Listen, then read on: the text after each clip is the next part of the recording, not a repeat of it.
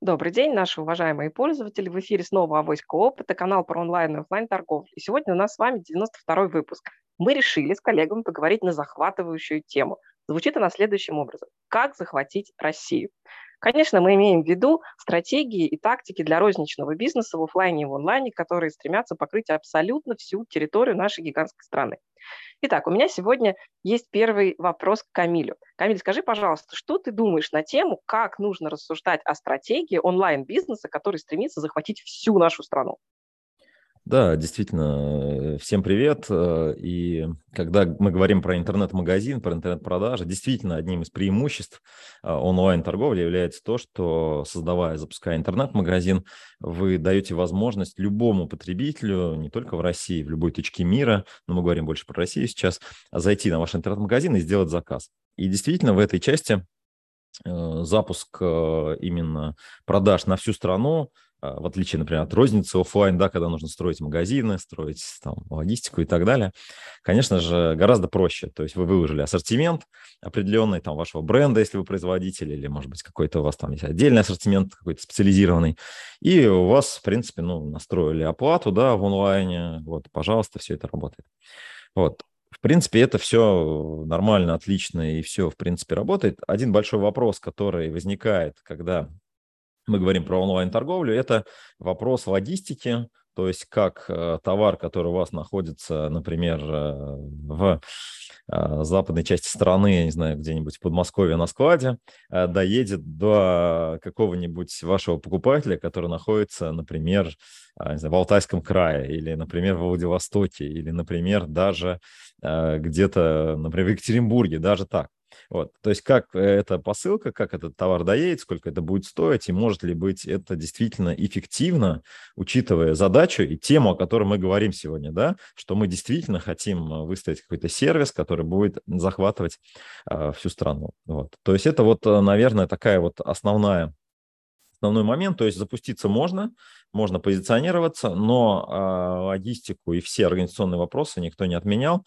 И, конечно же, здесь надо очень четко понимать, что страна большая, здесь есть логистические вопросы, есть вопросы самой аудитории, вопросы продуктов, да, то, что подходит для одних, там, значит, не подходит для других. Вот, вот эти все моменты, аспекты, конечно, являются важными, и вот, наверное, сегодня об этом еще поговорим, да. Спасибо, Камиль.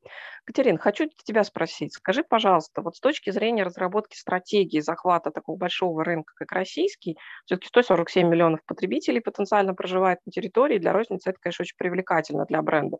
С чего бы ты начинала анализ как профессионал? Маркетинге, как профессионал в брендинге, а, для того, чтобы принять решение, что делать, на какую аудиторию все-таки позиционирование свое выстраивать, да, где проводить там активность маркетинговую различную для того, чтобы захватить внимание потребителя и привести бизнес к некой доходности. Спасибо за вопрос, Наташ. А, я могу сказать, что Россия действительно уникальная страна. 147 миллионов – это не так страшно, как 11 часовых поясов потому что 147 миллионов – это действительно не очень большая цифра по сравнению с полутора миллиардами Китая и Индии. Но э, плотность населения у нас очень-очень низкая, особенно в некоторых областях, да, и из-за этого, в общем-то, существуют, э, скажем так, большие разрывы между людьми, и они же превращаются в культуральные разрывы. Я могу сказать, что я э, когда-то, давным-давно, давным-давно, я работала в международном бизнесе и в крупном российском федеральном бизнесе, который рассматривал Россию как целиком, как рынок, стремился ее завоевать. Да? Именно так. И э, всегда возникали прежде всего вопросы к дальневосточному региону, потому что культурально там вообще все другое. Там другой рынок, там другие тренды, там другие продукты, там другие сегменты, там другие игроки, там другие цены, там просто даже там большая часть людей ездит, как говорят, на леворульных машинах, праворульных машинах. А, соответственно, большой регион, а, низкая плотность населения, и, в общем-то, как международные, так и э, российские бренды на него смотрели, но особо не, не вовлекались. Далее у нас идет Сибирь, тоже огромное пространство. А, в принципе, есть да, несколько городов крупных, но тем не менее действительно вести далеко. А в Сибири, естественно, у всех были свои площадки, но могу сказать, что э, сибиряки отличаются, например, от э, жителей э, Центрального федерального округа. Да, также, например, Уральский регион сильно отличается от жителей Центрального федерального округа. То есть им действительно нужны какие-то доработанные продукты, им нужна доработанная коммуникация, у них действительно есть свои собственные продукты, свои собственные интересы, свой собственный взгляд на жизнь. Например, мне очень нравится подход который свое сделал, время сделала компания «Родная речь» по сегментации, глобальной сегментации потребителей. Понятно, что для каждого продукта, для каждого рынка а, сегментация будет своя, но глобально они говорили о том, что есть люди, которые ориентированы там, по осям патриотизм а, и, соответственно, а, космополитичность, и вторая ось у них была ориентация на общественное благо, ориентация на личное благо. То есть вот таким образом они делили людей. Да, и, соответственно, получается четыре таких вот групп, э, большие группы э, потребителей по, по этим осям. То есть те люди, которые ориентированы, люди-патриоты, это у нас казаки и э, купцы. Да, казаки – это люди, которые, с одной стороны, действительно там любят Россию, а с другой стороны, они хотят самовыразиться, часто покупают не российские бренды, как ни странно. Да? Купцы – это люди, которые тоже любят Россию, тоже любят нашу страну, при этом совершенно неинтересно самовыражаться, они ориентированы на личное благо, у них есть вот такой вот баланс между тем, что они хотят купить, ценой, которую они готовы заплатить. То есть такой хороший value for money. И вот, например, в Уральском регионе больше всего людей, в принципе, психологии value for money. То есть им втюкать просто бренд, потому что, потому что он классный, потому что он эмоции вызывает, потому что он прекрасный, можно, но далеко не всем. То есть большинство людей на это не поведутся.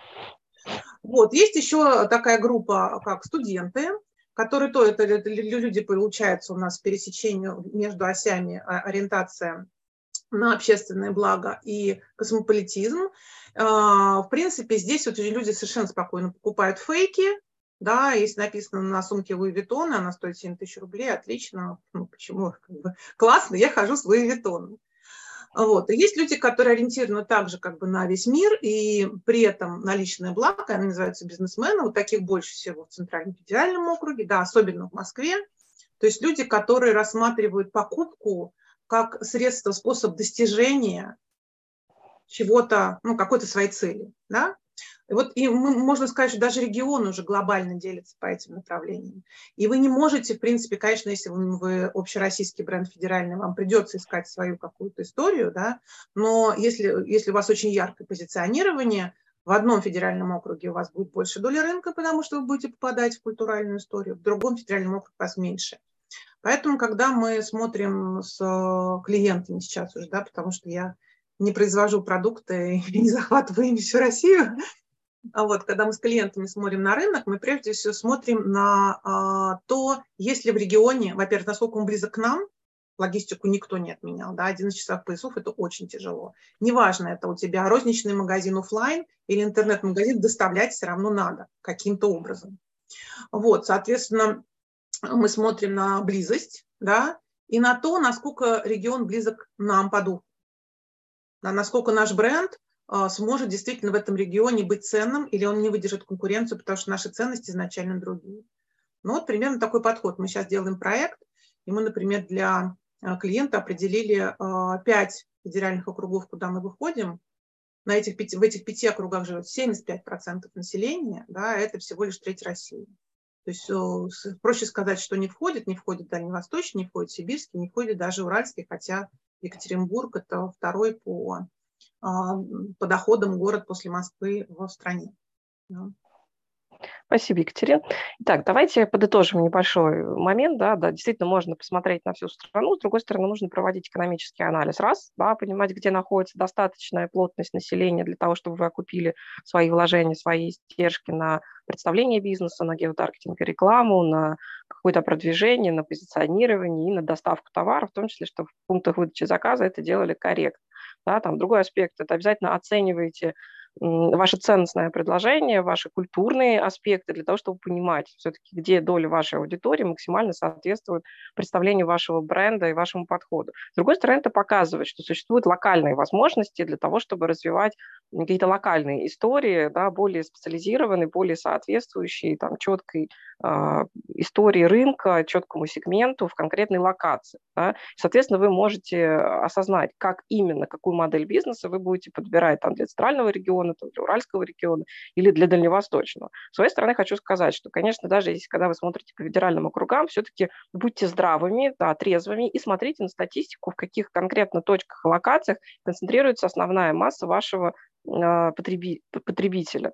Понятно, что если вы, например, продаете как розничный магазин, например, сельхозтехнику, а, то вас интересовать будут люди, живущие не в городах-миллионниках, а люди, которые проживают в сельской местности. А, соответственно, вы будете позиционироваться даже, там, например, в Поволжских регионах на эти территории, и искать этих людей, искать точки соприкосновения с ними. С другой стороны, если вы, например, продаете товары из масс-маркета, прекрасные толстовки, для примера, которые носят как на юге, так и на севере, вы должны себе трезво отдавать отчет, что если вы выносите эту историю, например, как реселлер на маркетплейс, а как, простите, в европейской части России это поедет такой замечательный поселок, как Гремиха, где вообще доставка три месяца в году. Да? То есть, пожалуйста, понимайте, что существуют логистические ограничения. Итак, давайте пойдем на следующий круг вопросов и посмотрим на эту ситуацию с другого. Вот я предприниматель. Мне здесь и сейчас нужно принять решение, что я э, изначально имею маленький магазинчик в Москве, я додумала сделать а, какую-то выкладку на маркетплейсах, на наших ключевых основных трех, да, там что-то на Валбересе, что-то на Озоне, что-то на Ламоде. Вот, я как-то пытаюсь взаимодействовать со, со Сбермегамаркетом, Яндекс.Маркетом, еще кем-то, как умею, да, и я делаю свой собственный там интернет-магазин с попыткой объявить «я на всю страну торгую», да. А, дайте мне, пожалуйста, советы, с чего мне начать мою деятельность по шагам, прям какую-то инструкцию. Кать, давай начнем теперь с тебя, да, то есть коротких пять пунктов, с чего стоит начать такому человеку? Еще раз, у нас есть офлайн магазин или нет? У нас есть небольшой офлайн магазин да, в Центральном федеральном округе, скажем, либо Москва, либо Подмосковье. Вот. Есть а, небольшая выкладка на всех а, ключевых маркетплейсах. Торгуем мы, условно говоря, одеждой, да, которую можно свернуть и отправить, а то, что не бьется, потому что все, что бьется по российским дорогам, ездит плохо. Давайте ситуацию упростим, посмотрим вот на такого типового классического небольшого предпринимателя, вот, и скажем, эти толстовки, он там а, футболки, майки, там, не знаю, еще что-то, там, носки, да, он не шьет сам, он даже где-то заказывает небольшие партии, но делает какой-то свой небольшой интересный дизайн. Предположим, вот такого потреб заказчика? Да, ну, во-первых, у меня сразу станет вопрос, а зачем вся Россия? А, потому что, ну, и ты уже слово такое сказала волшебно небольшое, вот для того, чтобы обслужить всю Россию, нужно быть большим. Да, а, а потому есть... что на всех мероприятиях говорят, что давай, ты сможешь, у тебя будет большой бизнес. И я вот э, буду представителем Нет, отлично, человека. Отлично. Я в это свято верю, думаю, надо, пора. Вот все растет, да, пора. А, отлично, конечно, то, что на всех мероприятиях говорят. Но нужно тоже понимать, э, вот я когда со студентами общаюсь, я спрашиваю, ребята, зачем вот мы делаем планирование? Ну, там люди все говорят, вот, там одно, пятое, десятое. Я говорю, хорошо, говорю, вот представьте, что у вас план продаж превышен два раза. Это круто? Ну, кто-то говорит, круто, кто-то начинает думать. Вот. Те, кто начинает думать, понимают, что превышение плана продаж два раза, оно приводит к дефициту продукции в два раза. Да? То есть получается, что я сейчас конкретно, мы сейчас проводим а, вот сейчас идет бизнес-план планирования да, по компании, которая столкнулась с резким спросом со стороны розничных сетей, вот, и они не смогли его удовлетворить, потому что розничные сети заранее не сказали. То есть план продаж был один, а спрос, спрос случился в два раза выше. Ну и что? Испорченные отношения с розничными сетями, у всех out of стоки. Ну, конечно, там все виноваты, да, даже, даже в большей степени, наверное, это розничные сети, да, потому что они сказали одно, а запросили совершенно другое. Но, тем не менее, а, превышение плана продаж два раза – это не классно. План должен плюс-минус выполняться, да, чтобы вы могли планировать свою операционную деятельность. Поэтому классные а, носки с классным дизайном в два раза быстрее произвести за один месяц невозможно. Да, потому что вам нужно, если, если вы этого не производите сами и вы не планировали, вам нужно а, ну, либо мгновенно набрать огромное количество людей, но вам их нужно будет обучить и проверить, вообще способны они работать так, как вам нужно, вам нужно где-то будет взять оборудование, либо вам нужно будет найти поставщика, который выполнит все по вашим требованиям. Ребят, это нереально, да?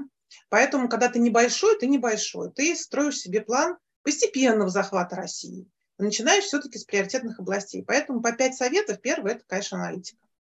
Вот, причем аналитику тут можно разбить на тоже на, на несколько подпунктов, можно считать это пунктами, которые ты хочешь пять, в количестве пяти штук. Прежде всего, действительно, проанализируйте, а, что находится рядом с вами. а, посмотрите на структуру, да, вы будете работать с большими городами, с маленькими, с очень маленькими городами, потому что не обязательно выходить в миллионники, можно наоборот пойти. Возможно, у вас такая, такое прекрасное предложение, которое будет супер хорошо заходить в города 250 тысяч плюс, да, до, допустим, до полумиллиона или даже минус. То есть посмотрите вообще, посмотрите на вашу ценность, что вы предлагаете и кому это может подойти, где они находятся в большем количестве. Да, это пункт номер два. Пункт номер три а, какая там конкуренция, кто там уже есть, да, потому что вы туда придете, вы что думаете, там, что есть сейчас области, где пусто, но я предполагаю, что всегда уже кто-то есть. Поэтому посмотрите, с кем вы будете конкурировать, сможете ли вы это сделать. Да? Ну и, соответственно, проанализировав все эти факторы, уже проставить приоритет. Это пункт номер четыре. Куда вы идете в первую очередь, куда вы идете во вторую, куда вы идете в третью. Пункт номер пять – это планирование. И пункт номер шесть – вы ищете своих э, людей, да, которые помогут вам э, обеспечить туда логистику. Через что вы будете туда доставлять, где вы будете открывать свои розничные точки, где вы будете делать распределительные центры, потому что иногда выгоднее сделать свой собственный распределительный центр, чем пользоваться теми же самыми услугами маркетплейса кого-то еще. То есть сложная очень история, поэтому если это небольшой, но сразу захватывайте Россию на следующий год, мне кажется, это просто не очень как бы правильная цель, но хотя как бы некоторые реализуют свои амбиции и могут, наверное, этого добиться. Спасибо, Екатерина. Тот же самый вопрос, Камиль, тебе. Первые пять пунктов, что бы делал ты? И что бы ты порекомендовал такого рода предпринимателю, который вот поставил себе такую цель?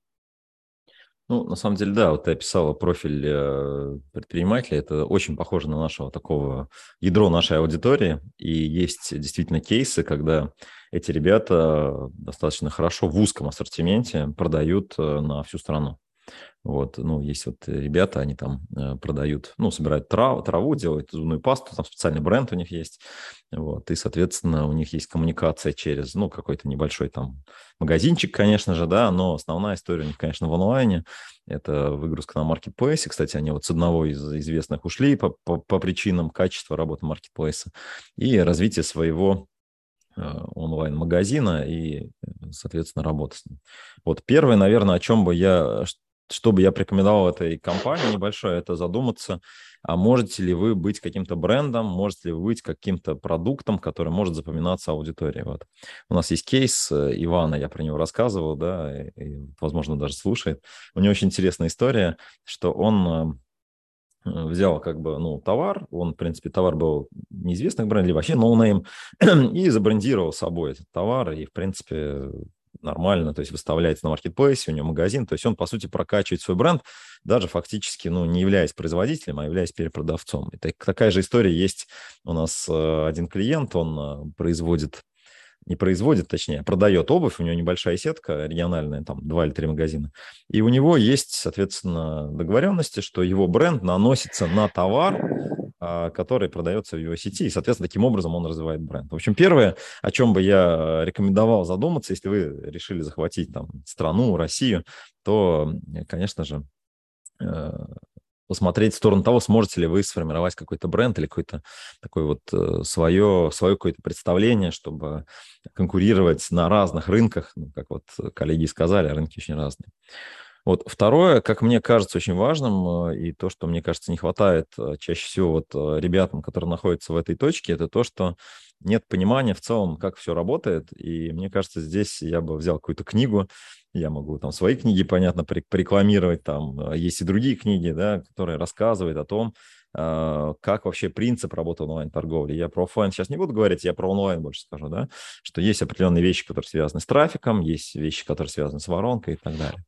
Вот. Третье, о чем бы, чем бы я, что бы я рекомендовал этой аудитории, это э, история про поиск трафика. Да? Вот это первая большая часть пути онлайн-продаж. Вы можете сделать крутой бренд, крутой магазин, организовать логистику, там все организовать, но если у вас не будет трафика, вы не сможете этот трафик организовать, то, конечно же, цели вы свою не добьетесь. Поэтому а, активно работайте и анализируйте разные каналы трафика. И, наверное, здесь отдельным аспектом я могу сказать про трафик именно партнерский, когда вы можете э, привлекать партнеров, э, которые рекомендуют ваш продукт, который близкий по теме, потому что партнерский трафик сейчас очень недооценен очень многие продавцы его, ну, как бы не умеют работать, опять же, вот возвращаясь к пункту до этого, да, ну, почитайте, это несложно, да, вот, и, соответственно, поэтому не привлекает этот трафик. То есть вот трафик – это, наверное, третье, что я бы рекомендовал делать этой аудитории.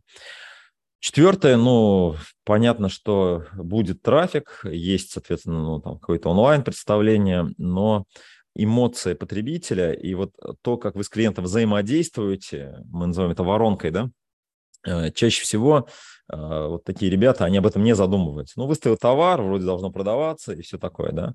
На самом деле, даже на маркетплейсах, не говоря там уже про магазины, понятно, свои, уже все пришло к тому, что необходимо очень грамотно сформировать контент, очень грамотно сформировать определенное описание, да, то есть вот это вот понимание аудитории, кому вы продаете, о чем Катя сказала ранее, да, а, что, что вот вы продаете и кому вы продаете, оно определяет коммуникацию, и поэтому четвертый, наверное, такой совет большой – это очень хорошо э, понимать, какая у вас аудитория, и, соответственно, работать с этой аудиторией через э, ну, как бы правильные коммуникации. Да? Опять же, вот возвращаясь к пункту номер два, про это есть книги, информация. Не стесняйтесь это читать, спрашивать, э, слушать в подкастах, задавать вопросы в подкасте, да, если у вас какая-то конкретная тема, э, то, что вы сейчас продаете, пожалуйста, у вас есть доступ к аудитории экспертов, и эксперты готовы делиться этой информацией, просто сформулируйте этот запрос. Вот, наверное, это четвертый пункт, наверное, который касается вот этой истории. И, наверное, такой вот э, пятый пункт, он очень похож на второй, но мне кажется, это важно, это вопрос команды, то есть, э, соответственно, для того, чтобы захватывать какие-то территории или неважно в каком плане, да, вы захватываете эти территории, вот, невозможно это сделать в одиночку. Вот. То есть необходимо по компетенциям понять, кто вам нужен в этой всей истории, да, если вы предприниматель, владелец бизнеса, руководитель, э, даже маркетолог, да, кто должен быть в команде, вот, э, ну, понятно, я вот больше про онлайн, да, говорю, наверное, сейчас, да, больше в этом разбираюсь, то есть э, здесь понятная история про как с трафиком, кто будет у вас работать с трафиком, как воронку эту организовать, как ваш продукт упаковать, как упаковать бренд. Вот, э, соответственно, это все компетенция, а, которые нужно заполнять внутри вашей компании. Тут могут быть разные сценарии, есть эфиры, послушайте. Мы про это очень подробно разговаривали какие могут быть эти специалисты, как они могут привлекаться, как, соответственно, можно их а, инкорпорировать, то есть имплементировать в ваш бизнес, внедрить в ваш бизнес. Вот. вот, наверное, это такие ключевые пять вещей, которые нужно сделать для того, чтобы действительно по-серьезному а, смотреть на какие-то большие горизонты. Ну, конечно же, я полностью поддерживаю коллег, то есть без планирования, без подготовки, без как бы, определенных вещей это, конечно, сделать сложно. Но, наверное, пять ключевых, которые касаются онлайн-продаж, я назвал.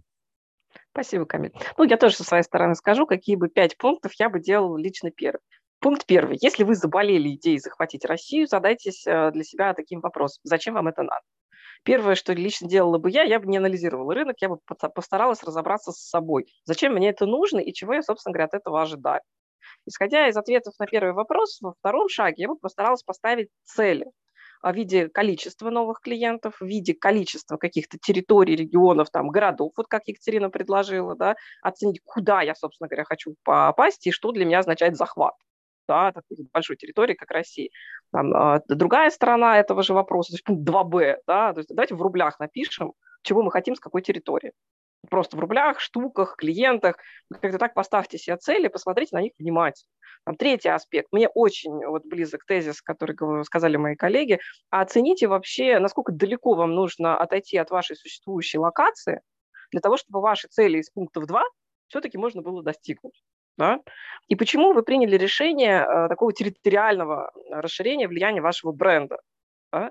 Может быть, вы можете добрать это количество клиентов там же, где вы уже есть, и о вас хоть кто-то что-то знает. Да? То есть вы хотите вовлечь новых людей, которые о вас не знали вчера, сегодня в покупке у вас. Да? Почему сразу идти на а, глобальную какую-то территорию, там, представлений и так далее, да, сталкиваться с огромным количеством вопросов. На четвертом шаге ответьте на вопрос. Присутствие в новых территориях, что для вас означает? Оффлайн, онлайн, микс формат да, физически, где вы будете присутствовать. Почему я говорю физически, говорю слово онлайн, да, потому что когда вы говорите онлайн, вы присутствуете в, том, в пункте выдачи заказа. И это уже аспект, который называется, а кто будет вашим партнером физически.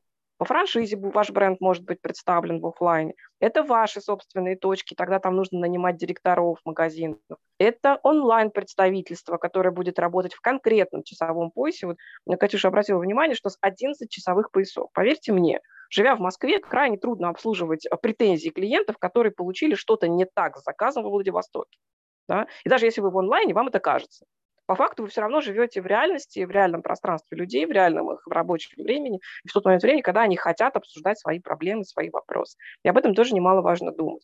Соответственно, четвертый подпункт для меня, в первую очередь, это кто будет вашим партнером на этой новой территории, кто будет обслуживать претензии, потому что люди не готовы ждать месяцами возвратов денег, замены товара, сервисного ремонта и еще чего-то, да, то есть это очень сильно зависит от того, чем вы торгуете, и, соответственно, заставляет вас задуматься о том, как вы там будете представлены. И на пятом этапе я бы в первую очередь, конечно, попробовала бы посчитать цены. Вопрос ценообразования, когда вы находитесь локально, он менее э, грандиозный для вас. Да? Вы тут что-то можете приехать, проконтролировать, посмотреть, даже в том числе проконтролировать рекомендуемую вами как производителям, например, розничную цену там в отдельно взятом Подмосковье, если вы в Подмосковье находитесь, проехать, посмотреть там вообще какую цену на ваш товар ставят на полках. А когда у вас территории становится вся страна, процедура тайного покупателя, оценки ценообразования, что творится на полке с точки зрения вашего партнера, это достаточно сложная история операционной организации бизнеса. Поэтому на пятом этапе соображайте, как вы будете контролировать свое ценообразование, как вы его будете считать, и как вот коллеги верно заметили, а что вообще закладывать в эту цену. Да? То есть если вы хотите сделать единую розничную цену на территории всей страны, вам нужно совершенно четко понять, откуда ваш товар приезжает или там его части, где он собирается в конечный вид, каким образом он разъезжается, вот, э, как коллеги уже заметили, там, по распределительным центрам, по полкам конкретных магазинов, по полкам ПВЗ, которые выдают и вашим конечным потребителям и так далее. Да? Каким образом он в конечном счете совершает свое путешествие до потребителя, который его употребит. Вот эти пять пунктов я считаю действительно первыми, и после этого вы начинаете заниматься огромным количеством анализа данных, после чего, соответственно, считается, в какой части, в какой территории бизнес для вас будет доходным. На самом деле на эту тему можно говорить бесконечно, но я попрошу коллег сейчас сказать буквально там по одной фразе в качестве пожелания к тому, как а, замахиваться на такую грандиозную цель, если вот у вам горит и прямо от нее отходить не хотите. Вы поняли, что ваш бренд достоин того, чтобы люди во всей стране его покупали, радовались и улучшали свою жизнь. Камиль. Учиться, учиться, учиться. Я считаю, что это самое главное, да, вот, э, и универсальное правило. Вот, потому Спасибо. что действительно, да, другой, наверное, такой краткий э, период. Э, прекрасно, краткая сестра таланта. Екатерина? А, не могу не поддержать то, что сказал Камиль. Однозначно нужно учиться, но у меня, знаете, тут такое все-таки вот... Ты правильно сказала по поводу, зачем вам это нужно. Дело в том, что управление, ну, опять же, у нас есть какой-то предприниматель, который ты вначале обозначила, да, небольшой бизнес там локальный, вот хочется завоевать. Это вообще другой образ жизни, управление крупной компанией. Это э, другой э, уровень э, организации управленческих процессов компании, другое вообще устройство вашего рабочего дня. Это однозначно умение отпускать и делегировать, потому что контролировать все на 11-часовой э, на 11 пространстве невозможно. То есть э, хотите ли вы, чтобы ваша жизнь настолько изменилась? Понимаете ли вы, где вы окажетесь? Когда вы небольшой предприниматель в своем городе, у вас, э, у вас все может быть классно, здорово, красиво, феерично и эмоционально. Когда вы владелец компании, которая поставляет все на, а, по всей территории Российской Федерации, вы занимаетесь управлением, управлением, еще раз управлением, и еще плюс ко всему пытаетесь контролировать то, что контролировать достаточно сложно. Я бы сказала так, подумать, оно вам надо? Ну вот я, наверное, продолжу мысль Кати, она вам надо, но в несколько в другом ключе. А, из своей практики я понимаю, что люди, которые на это замахиваются, они обладают не просто амбициями. Они на самом деле просто очень хотят увидеть всю свою страну. Поэтому если вы мечтаете путешествовать и посмотреть все многообразие России, дерзайте. На этом наш выпуск 92-го эфира заканчивается. Мы с вами прощаемся. Пока-пока. До новых встреч в эфире. Задавайте вопросы на авоське опыта. До свидания. Пока. Пока.